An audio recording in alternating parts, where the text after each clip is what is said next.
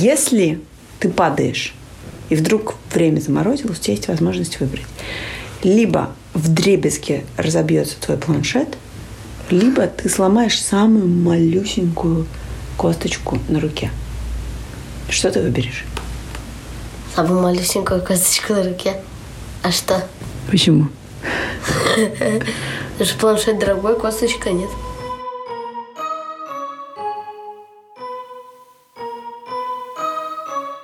Привет, меня зовут Лика Кремер, и это подкаст, в котором мы рассказываем о людях с зависимостями и их отношениях с близкими и окружающим миром.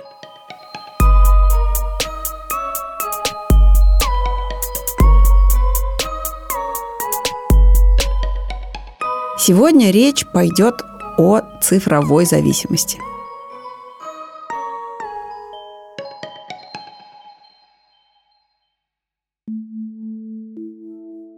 Вообще-то ученые сомневаются, существует ли она на самом деле. Потому что, ну, нету никакого строгого определения, даже четкого названия нету. Есть навязчивое желание уткнуться в экраны. Его описывают кто-то как интернет-зависимость, кто-то как игровую зависимость, кто-то как цифровую, кто-то еще как-нибудь. И эта расплывчатость терминов и отсутствие каких бы то ни было серьезных масштабных научных исследований этой темы меня очень смущает. При этом очевидно, что мы с каждым годом проводим перед экраном все больше времени. Например, в прошлом году на среднего пользователя приходилось 7 часов экранного времени. И с каждым годом эта цифра растет. В 2022 году зависимость от видеоигр включили в международный классификатор болезней. А в Китае уже много лет подростков лечат от пристрастия к гаджетам, отправляя их в специальные колонии или лагеря. То есть пока одни сомневаются в существовании диагноза как такового и обвиняют во всем силу воли человека или воспитания, другие придумывают изощренные способы, как вылечить себя и других от этой аддикции. И сегодня мне как раз и хочется поговорить о том, можно ли всерьез заболеть цифровой зависимостью, и можно ли все-таки взять себя в руки и вылечиться.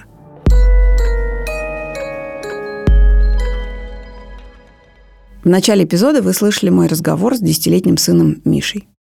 И я, как мама троих детей, постоянно беспокоюсь, что они все время залипают в экранах и бесконечно читаю тексты о том, насколько это вредно, можно ли пустить все на самотек или надо контролировать экранное время детей. И в какой-то момент я наткнулась на лекцию профессора Нью-Йоркского университета Адама Альтера, и он рассказывал, как провел исследование, где задавал молодым людям и подросткам вопрос. Представьте себе, что у вас есть неприятный выбор. В дребезге разбивается телефон или вы ломаете косточку на руке. Что вы выберете? Многие подростки спрашивали меня, о какой руке идет речь, о правой или о левой. Но больше всего их интересовало, смогут ли они пользоваться телефоном, когда у них будет сломана рука. Если я говорил им, что без этой косточки они не смогут пользоваться телефоном, то они выбирали разбить гаджет. А вот если они понимали, что пока косточка будет заживать, они смогут сидеть в интернете, то они выбирали косточку.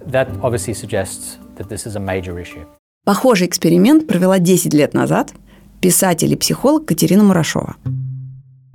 Она решила понаблюдать, насколько дети могут находиться в контакте с самими собой – она попросила 68 подростков в возрасте от 12 до 18 лет провести 8 часов непрерывно наедине с собой, в одиночестве, не пользуясь никакими средствами коммуникации, ни телефоном, ни интернетом, ни компьютером, ни какими другими гаджетами, ни даже телевизором и радио.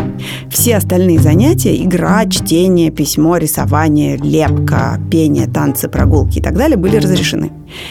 При возникновении сильного напряжения или других беспокоящих участников симптомов эксперимент следовало немедленно прекратить и записать причину и описать свое состояние.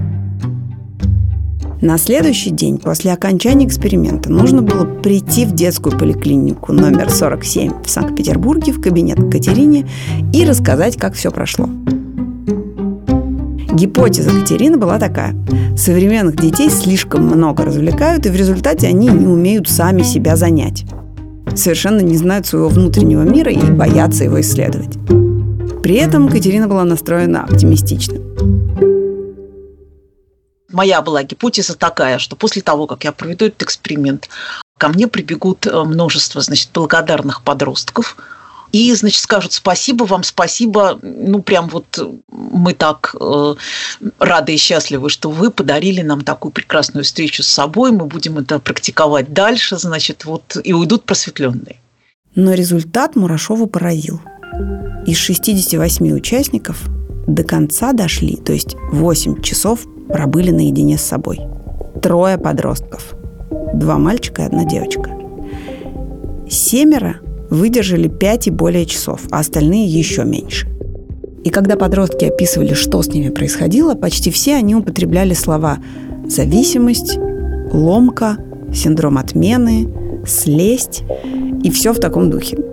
И хотя Катерина настаивает, что в ходе этого эксперимента она не изучала вопрос аддикции, я понимаю, почему результаты стали перепощивать и до сих пор перепощивают и переписывают и приводят в пример как доказательство опасности экранов. Потому что вот эти слова, которые подбирали подростки, и вообще вот эта картина того, что ты не можешь побыть наедине с собой, потому что тебе нужно что-то, тебе нужен какой-то костыль, все это очень настораживает. Какие выводы спектр выводов, которые сделали о себе, о том, что они пережили, о том, что они поняли участники эксперимента? Они находились в моем состоянии.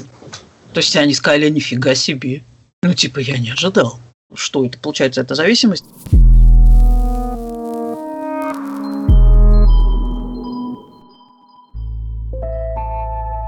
За два года до эксперимента, который провела Катерина Мурашова, глава компании Apple Стив Джобс позвонил журналисту Нику Билтону, чтобы предъявить ему претензии по поводу текста, в котором Билтон критиковал какую-то особенность только что вышедшего iPad. Джобс вообще часто звонил журналистам то с какими-то благодарностями, то, наоборот, с претензиями. И в конце этого не очень приятного разговора Билтон, чтобы как-то снять напряжение, спросил, «Ну хорошо, но ваши дети-то наверняка влюблены в iPad. На это Джобс ответил, они им ни разу не пользовались. Мы ограничиваем доступ детей к технологиям. После разговора с Джобсом Билтон стал задавать похожие вопросы другим топ-менеджерам технологических компаний и всяким венчурным инвесторам. И почти все они рассказывали, что дома строго ограничивают экранное время детей, а часто и вовсе запрещают им пользоваться гаджетами. Ник Билтон был очень удивлен. Если Джобс и остальные так рьяно ограждают своих детей от цифровых продуктов. Может быть, они знают что-то, чего не знают все остальные? То, что происходит с человеком, когда он залипает в экран, отлично описано в книге Нира Эяла «Хукт» или «На крючке». Нир Эял – это американский инвестор и предприниматель, и он буквально дает пошаговую инструкцию, как подсадить нас на цифровой продукт. Он описывает механизм крючка, которым пользуются компании, создающие Facebook, YouTube, Twitter и им подобные. Эта книга про крючок стала настольной для многих предпринимателей в Кремниевой долине. Просто заходишь в любой офис, она там точно есть. Потому что успешный продукт – это тот, который тебя держит. Вот как Нир и Ял описывает манипуляцию вниманием пользователя. Крючок — это процесс, который состоит из четырех шагов, и эти шаги составляют наш пользовательский опыт. Я подробно рассказываю об этих шагах в своей книге, но сегодня я собираюсь пройти с вами все четыре этапа и разобрать, каким образом цифровые сервисы заставляют нас возвращаться снова и снова и повторять раз за разом одно и то же действие. Итак, первая стадия — это триггер. Триггеры — это такие штуки, которые говорят нам, что делать дальше. Есть два типа триггеров – внешний и внутренний. Внешние, они вокруг нас. Например, ты заходишь на какой-нибудь медиаресурс, и там появляется окно со словами «подпишись на рассылку». Или ты открываешь интернет-магазин, и перед тобой куча кнопок со словами «купить». Или перечеркнутая цена со скидкой. Это все внешние триггеры, они подсказывают нам, как поступать. Можно вообще не думать и просто довериться подсказкам на экране.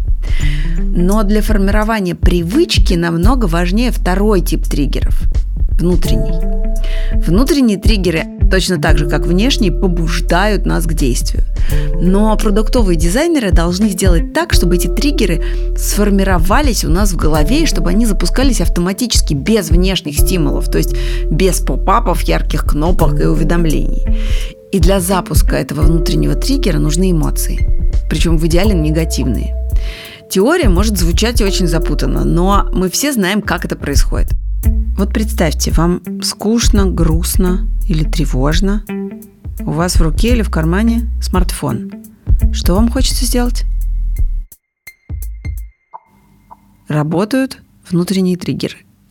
Let me tell you, folks, there is only one reason По факту, есть только одна причина, почему люди пользуются цифровым продуктом. С его помощью они модулируют свое настроение. Этот продукт нужен им, чтобы чувствовать себя иначе. И вот тут наступает вторая стадия крючка – фаза действия. Человек почувствовал негативную эмоцию, ему нужно совершить какое-то маленькое, небольшое совсем действие, чтобы себя порадовать. Вбить слово в поисковой строке в Гугле, которое решает ту проблему, которая у него в голове. Открыть ТикТок, нажать на кнопку play в Ютубе, потупить в Инстаграме. И чем легче будет задача, тем проще человек ее выполнит. Он обрадуется, что у него получилось, и в следующий раз ему будет все легче и легче решаться на это действие. Итак, мы поговорили про внутренние и внешние триггеры. Мы поговорили о том, как важно, чтобы от пользователя требовались очень простые действия. А теперь пришло время дать пользователям то, зачем они пришли. Вознаградить их. И это третья стадия крючка. Стадия вознаграждения. Но с вознаграждением есть хитрость. По мнению Ияла, можно оставлять человека с ощущением, что он хочет большего. И для этого надо использовать вариативную награду. Это понятие, которое исследовал ученый-бихевиорист Беррес Фредерик Скиннер. Скиннер известен своим экспериментом с голубями. Он брал голодных голубей, помещал их в ящик с диском, и когда голуби клевали этот диск, они получали корм. Так очень быстро Скиннер научил птиц выполнять такое простое действие, как клевание диска. Но потом Скиннер сделал так, что при клевании диска корм иногда высыпался, а иногда нет. И вот что он заметил. Когда корм подавался не всегда, а время от времени, голуби начинали клевать диск чаще. Почему так получается?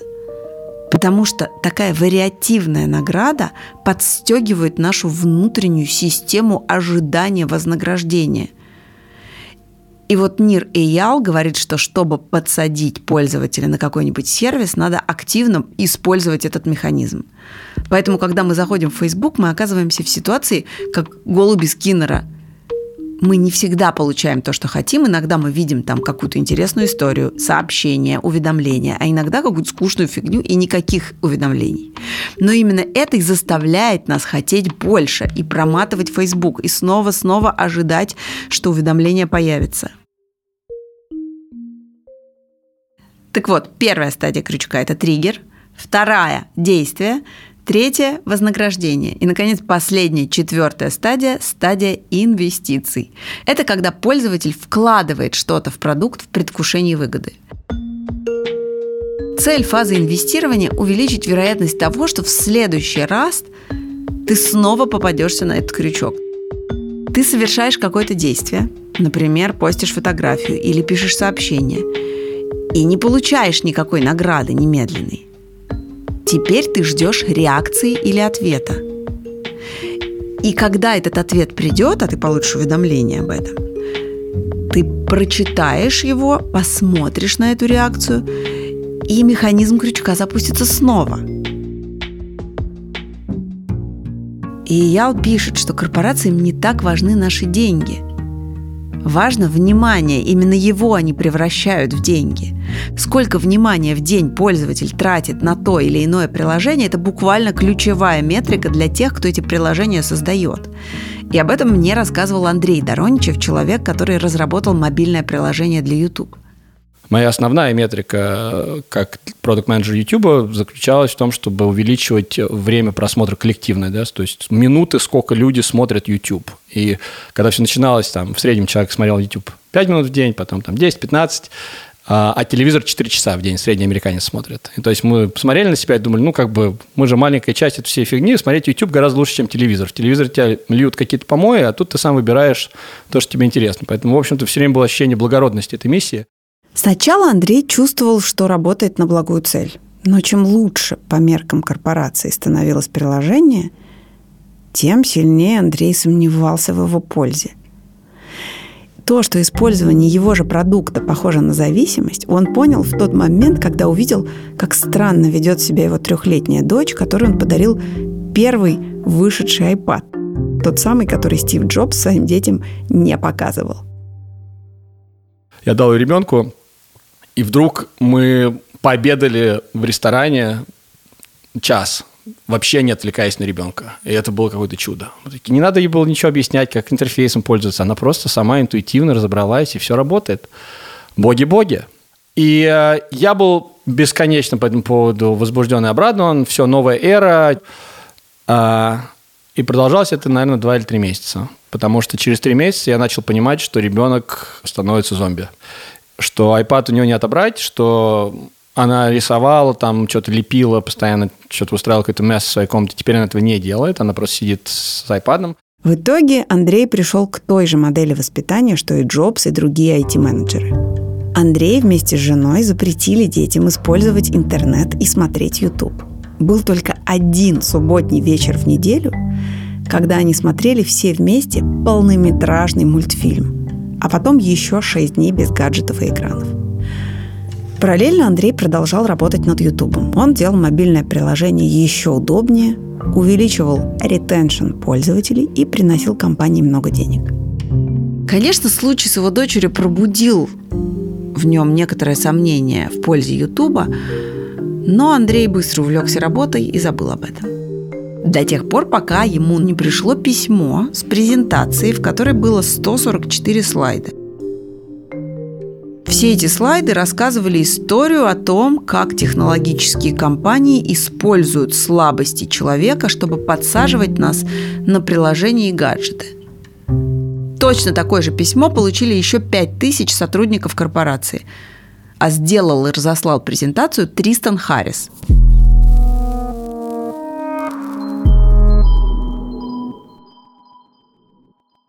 Харрис – это, пожалуй, самый известный в Америке борец с гаджетозависимостью и биндж-вотчингом. Всю свою карьеру Харрис имел дело с технологиями. В 2002 году, еще учась на магистратуре в Стэнфорде, он присоединился к Persuasive Technology Lab, что буквально переводится как «лаборатория технологий убеждения».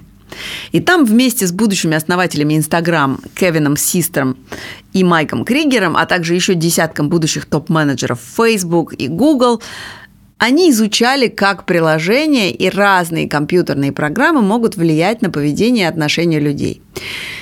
Харрис обратил внимание, что на курсе, который он слушал, много рассказывали, как незаметно влиять на пользователей, но почти не говорили о том, а этично ли это. Харрис бросил Стэнфорд, основал свой стартап, и в 2011 году этот стартап поглотила корпорация Google, а Харрис стал, соответственно, сотрудником Гугла. А точнее, продукт-инженером гугловской почты Gmail. Его прямой задачей было придумывать такие дизайнерские решения, которые бы повышали вовлеченность людей и заставляли их чаще открывать почту. Конечно же, с использованием того самого механизма крючка, о котором рассказывает Нир Эйял в своей книге. Тристан проработал год и соскучился – он понял, что все его решения направлены на то, чтобы отвлекать людей, например, присылая им бесконечные, бессмысленные уведомления. И в какой-то момент он сел и все эти свои мысли оформил в презентацию под названием «Призыв минимизировать отвлекающие факторы и уважать внимание пользователей». Там он выделил несколько человеческих слабостей, которые эксплуатируют создатели технологий. Во-первых, это плохое прогнозирование – мы плохо отдаем себе отчет, что будем делать через 10 минут. И на этом играют все эти бесконечные уведомления от приложений. Инстаграм присылает вам уведомление, что кто-то прокомментировал ваш пост, вы заходите в соцсеть, думая, что только-только ответьте на комментарий, и все. И потом раз, и 20 минут где-то растворились. Во-вторых, это наша тяга повторять одно и то же действие, чтобы периодически получать маленькое вознаграждение. Тот самый корм, который то сыпался голубям при клевании диска, то нет. И это ровно то, что мы делаем, когда скроллим ленту или обновляем ленту Facebook или ВКонтакте. В-третьих, это синдром упущенной выгоды, знаменитая ФОМА. Это известный страх упустить что-то важное, который, опять же, заставляет нас бесконечно проверять уведомления, почту, сообщения от друзей. Ну и в-четвертых, это наша привычка делать многое на автомате. Тристан спрашивал коллег в своей презентации, вы вообще понимаете, что мы делаем с людьми? Как мы ими манипулируем? Люди уязвимы, импульсивны, они попадают в аварии – отвлекаясь на телефон, разрушают отношения, не замечают важного и тратят время только потому, что мы их отвлекаем. Никогда за всю историю человечества решение небольшой группы дизайнеров, работающих в трех компаниях – Google, Apple, Facebook – не имели такого громадного влияния на то, что происходит с вниманием миллионов людей по всему миру. Презентация Тристона наделала много шума.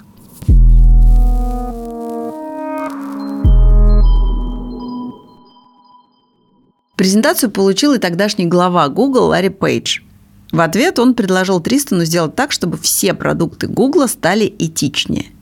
Тристан согласился, и в Гугле появилась новая должность – этического философа. Но Тристан довольно быстро разочаровался. Он никак не мог воплотить свои идеи в жизнь. Против его предложений вроде бы никто не возражал, но и воплощать их не получалось. Андрей тоже стал придумывать новые фичи для приложения YouTube. Например, функцию ограничения времени максимальной сессии или функцию родительского контроля, которая дает установить лимит для просмотра роликов детьми. Но и Андрею внедрять эти фичи и развивать их в компании было непросто, потому что Google на публику мог говорить все, что угодно, но метрики никто не менял. И вот, вот пчелы против меда – это как раз когда я там был в этом комитете, который говорил, ну, типа, вот сейчас, сейчас мы сделаем кнопку, которая говорит, я там не хочу смотреть больше там 20 минут видео в день. И с другой стороны, э, все мои показатели привязаны к тому, чтобы люди смотрели больше. И вот ну и в какой-то момент каждый конкретный инженер, который сидит в команде, он должен принять, ну, то есть есть приоритизация, да, вот на чем он будет работать, над этой кнопкой, которая там, не знаю, показывает еще одно дополнительное рекомендованное видео, или вот на другой кнопкой, которую люди придумали, которая говорит, э, типа, запрещать смотреть видео. А, вся там система мотивации команды, компании, всех на свете привязана к тому, чтобы было больше, да. И вот как, как объяснить, почему мы это делаем? Вообще, какой смысл? Это не имеет никакого смысла, да?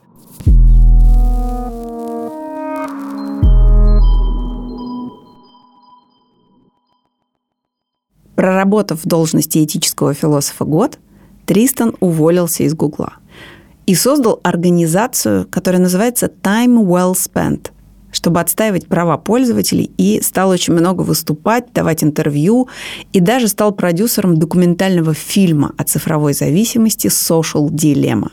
В этом фильме как раз рассказывается, как продуктовые дизайнеры из Силиконовой долины манипулируют поведением пользователей. Social Dilemma посмотрели больше 30 миллионов человек. И я тоже ее посмотрела. И меня этот фильм покоробил. Он показался мне пропагандистской страшилкой, потому что людей там выставляют такими безвольными существами, куклами, которых можно дергать за ниточки, и они будут делать все, что тебе надо. А я думаю, что люди все-таки в большинстве своем способны сами справиться с соблазном залипнуть в телефон, если почувствуют, что это проблема.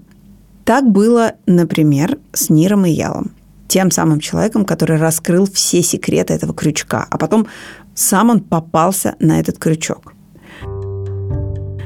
Он сидел дома и играл с дочерью в игру, где они по очереди задавали друг другу разные вопросы. И он спросил у дочери, какой суперсилой она хотела бы обладать. И пока она думала, Ниру пришло пуш-уведомление. Он отвлекся на телефон, а когда поднял голову, то дочь вышла из комнаты. И он так и не услышал, что она ответила. She got the message that she was less important than my device. Дочь поняла, что мне телефон важнее, чем она. То есть даже я, человек, который знает, как все это задизайнено, попался в ловушку. А что же тогда происходит с другими людьми? И я решил погрузиться в эту тему. И тогда Нир написал свой второй бестселлер. Он называется «Неотвлекаемые. Как управлять своим вниманием и жизнью». То есть буквально пособие по тому, как с этого крючка слезать. Что довольно забавно, учитывая, что сначала он сам обучал корпорации и большие компании, как манипулировать пользователями. Когда Ниру указывают на это противоречие, он говорит, да нет, корпорации и большие компании так знали обо всех этих приемах. Я открыл все эти секреты обычным предпринимателям, чтобы они могли повторить этот фокус. Я просто описал работу этих механизмов – а вот то, для каких целей ими будут пользоваться, это уже ответственность создателей продукта. Ведь и приложения для ментального здоровья, и для трекинга месячных, и для спорта, и для творчества, все они используют эти паттерны, но побуждают нас к чему-то хорошему иногда и полезному. В итоге вокруг интернета, гаджетов и приложений сформировалась такая же дискуссия, как вокруг любого изобретения. Несет ли создатель за него ответственность, если оно может нам причинять и добро, и зло – а если так, то корректно ли обвинять топ-менеджеров Силиконовой долины в том, что они хорошо делают свою работу и что их продуктами и правда хочется пользоваться днями напролет? Тот же Нир Ял, когда пришел в гости в подкаст к журналисту Эзри Кляйну, стал защищаться от нападок Кляйна и кричать «Но, Эзра, зачем вы делаете такой клевый подкаст, от которого невозможно оторваться? Вы же подсаживаете меня на него. Это же тоже зависимость!» I think there's culpability there. That while a book like this, I think is very with useful. who? You think it's it's the company's responsibility to make products that are less engaging? Ты думаешь, что компания должна сама делать свои продукты менее подсаживающими? Но так мы дойдем до того, что будем тыкать пальцем в Netflix и Slack и говорить «Эй, чуваки, ваш Netflix слишком меня затягивает». Или «Эзра, прекрати так хорошо делать подкасты. Мне хочется слушать их вместо того, чтобы проводить время с семьей». Ну это же абсурд. Это цена прогресса. Мы хотим, чтобы эти компании сделали то, чем нам хотелось бы воспользоваться. И в чем альтернатива? О, сделайте, пожалуйста, говеный продукт, который будет меня отталкивать. Нет, мы хотим, чтобы эти сервисы нас затягивали.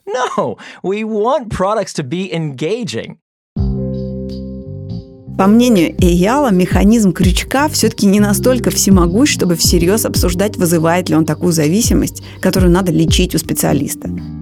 Конечно, среди интернет-пользователей найдутся те, кто склонен к зависимому поведению. Но это точно не каждый первый и не каждый второй а также осознание того, что тебя отвлекают, как это делают и что вообще тебя можно отвлечь, помогает не отвлекаться. Ну и кроме того, ну если вы не хотите отвлекаться, ну отключите пуш-уведомления, сделайте экран черно-белым и снесите к черту приложения, которые убивают больше всего вашего времени.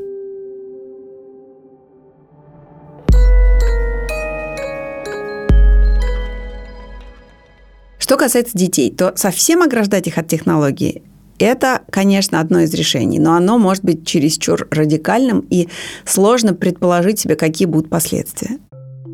Когда Ник Билтон проводил свой опрос, то один из респондентов, бывший генеральный директор Твиттера Дик Костола, рассказал журналисту о своем соседе по общежитию.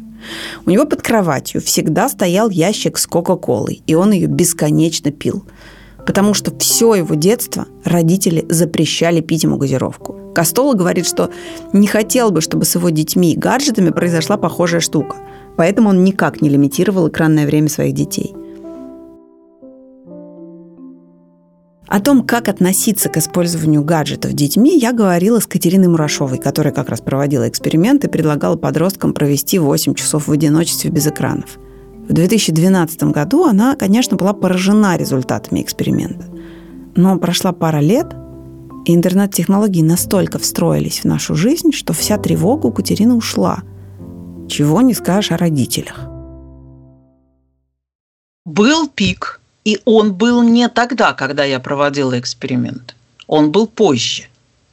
Пик пришелся лет 5-6 назад, наверное. Вот так тогда прям, да, прям вы приходили с вытаращенными глазами, и, значит, я своему ребенку не даю гаджетов, он у меня смотрит добрые советские мультики, ну, то есть такие, знаете, вытаращенные глаза, соответственно, и вставшие дыбом волосы. Честно говоря, тоже могу психануть и отобрать у Миши телефон и компьютер.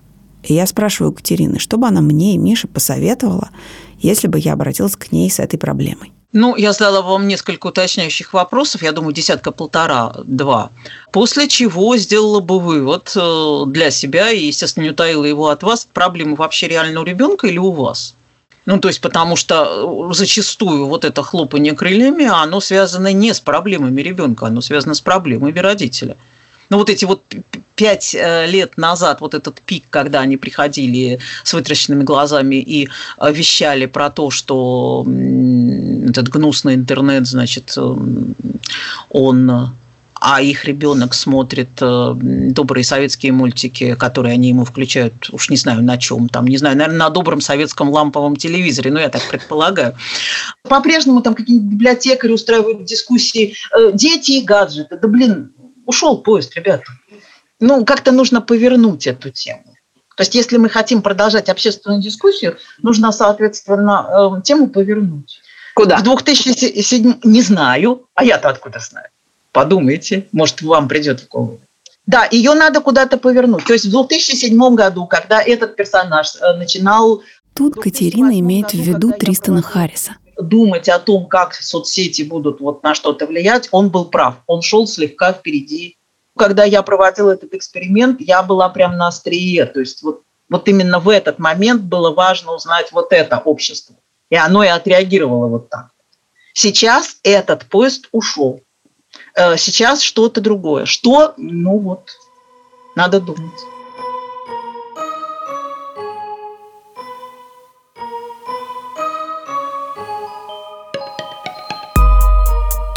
Это был подкаст «Зависимость». Меня зовут Лика Кремер, а над эпизодом работали автор сценария Евгения Щербина, редакторы Юлия Яковлева и Полина Агаркова, продюсер Маша Агличева, звукорежиссер Павел Цуриков и композитор Кира Вайнштейн.